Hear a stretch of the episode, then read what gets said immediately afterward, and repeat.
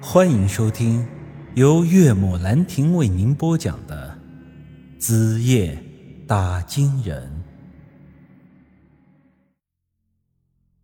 这时，我灵机一动，从口袋里掏出几张符咒，砰的一声，符咒被引燃了，火光将这些鸡都给吓跑了。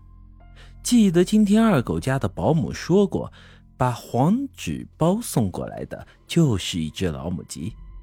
看来那人果然就是这个女孩子，不会错了。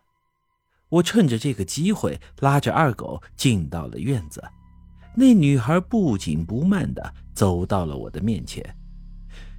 原来就是你们坏了我的好事，不过你们也真的命够大的，黑龙都没把你们弄死。我皱了皱眉，真是人不可貌相啊！你能想象得到吗？用纸人给林槐树下毒，送剧毒的黑龙来杀我和二狗，居然都是这个长相可爱的小女孩所为。不过，虽说她才十四岁，但这说话的语气却显得很是老练，给人一种城府极深、摸不透的感觉。我向她拱了拱手，哈，都是同道中人，何必一出手就这么毒辣呢？女孩不屑的冷哼了一声：“一个用符咒不加符引的黄毛小子，你觉得自己有资格和我相提并论吗？你学的那点三脚猫本事，还算不上是我的同行。”我一听这话，好家伙，真的挺狂啊！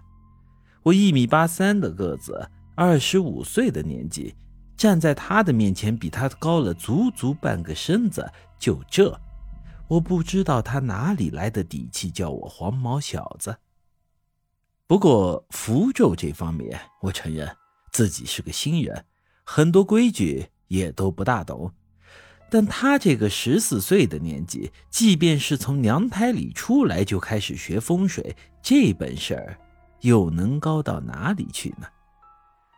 我今天既然能用这个加了雄鸡血的驯鹿符找到这里，那说明。他和我的功夫也就是半斤八两，这时候我也没打算和他开嘴炮，直截了当的说道：“林槐树怎么招惹你了？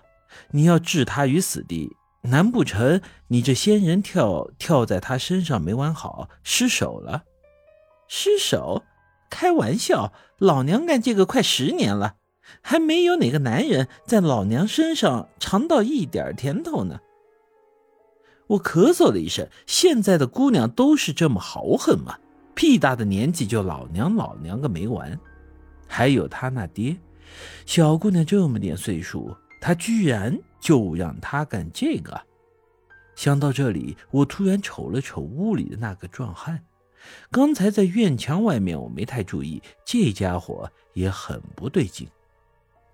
自从刚才打了那刘老板一巴掌之后。他就一直站在那里没有动弹了，而且也不说话。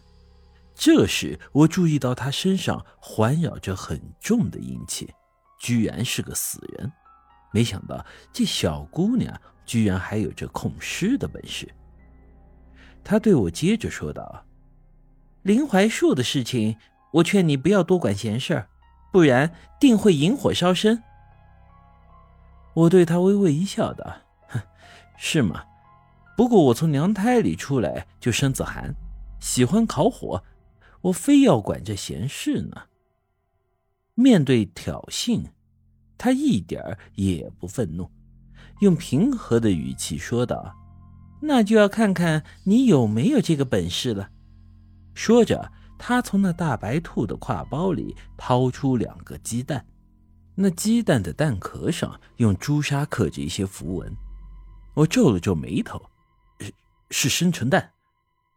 他微微一笑，道：“哼，怎么样，敢玩吗？只要你赢了，你问我什么，我都可以回答你。还有，你刚才趴在我家院墙上看的那么带劲儿，口水都流出来了。赢了我，老娘让你在我身上尝点甜头也不是不可以。哼，玩怎么不敢玩？”不过，我这只是想要搞清楚这林槐树的事儿，可不是为了尝什么甜头。说着，我的眼睛已经不敢看向他了。他冷哼一声道：“哼，明白，男人嘛，总是口是心非。”本集已经播讲完毕，欢迎您的继续收听。